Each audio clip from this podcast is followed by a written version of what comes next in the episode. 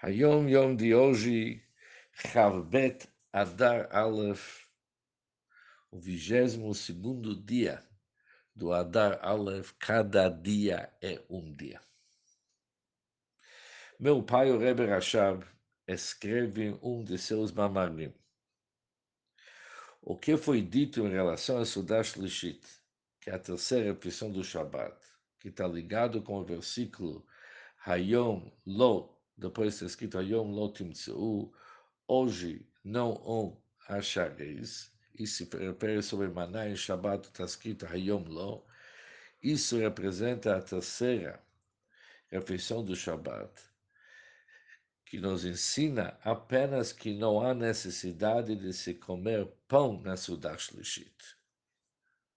Está escrito sobre maná sobre pão mas, porém, deve-se comer alguma coisa, já que disse Rabbi Yossi no Gimora, que minha porção esteja entre aqueles que compartilham das três refeições do Shabat, que significa que se existe o costume de Sudash Lishit, mas não com pão, mas tem que comer algo, alguma coisa. Depois ele continua na Yom Yom. Um ensinamento da Alterebe quando recém-chegado à cidade do Liosh. Está escrito Leolam Yehei Adam Zahir Bitfilat Amincha. Leolam, significa para sempre, deve ser o homem cuidadoso como a oração do Mincha. Porque justa a reza do Mincha, a grandeza do Mincha sobre as orações de Shacharit e Arvit, está no fato de que ela é realizada no meio do dia quando as pessoas estão ocupadas e preocupadas com seus afazeres. E mesmo assim, para rezar Mincha, interrompem tudo para a oração do Mincha. A palavra Leolam significa não somente sempre, pode ser Leolam para o mundo. O trabalho da pessoa neste mundo é que Rei Adam, que literalmente para ele ser um Adão, para ser um homem. O que, que significa ser homem? Seja uma pessoa no sentido mais elevado, já que a palavra Adão é um nome para alguém que está elevado.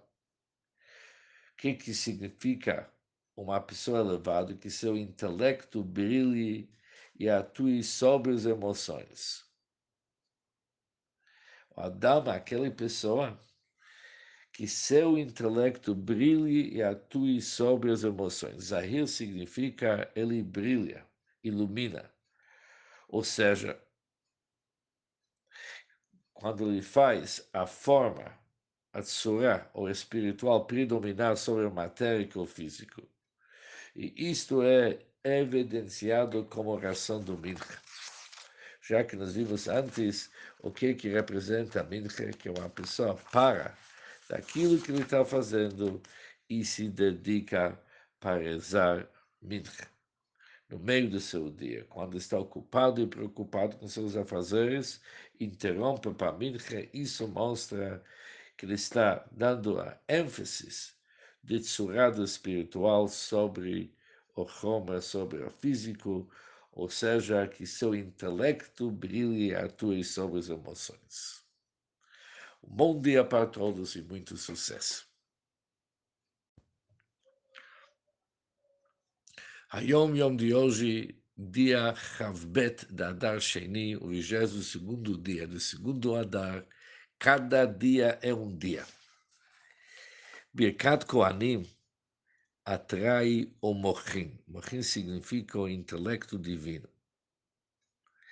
O levantar das mãos dos Kohanim representa a elevação das midot, atributos emocionais. O ato de abençoar Israel, que são filhos dos reis, Bnei Melachim, representa Malchut, o reinado da Hashem. Temos assim uma completa configuração das dez Sefirot. Isso significa o seguinte: os dez Sefirot da Hashem os dez atributos,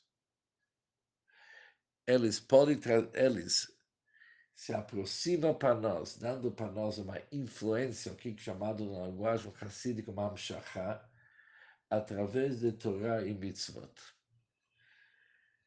Cada mitzvah tem seu objetivo.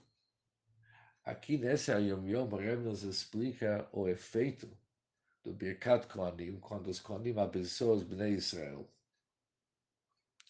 Que temos nesse processo uma completa configuração dos dez Sefirot.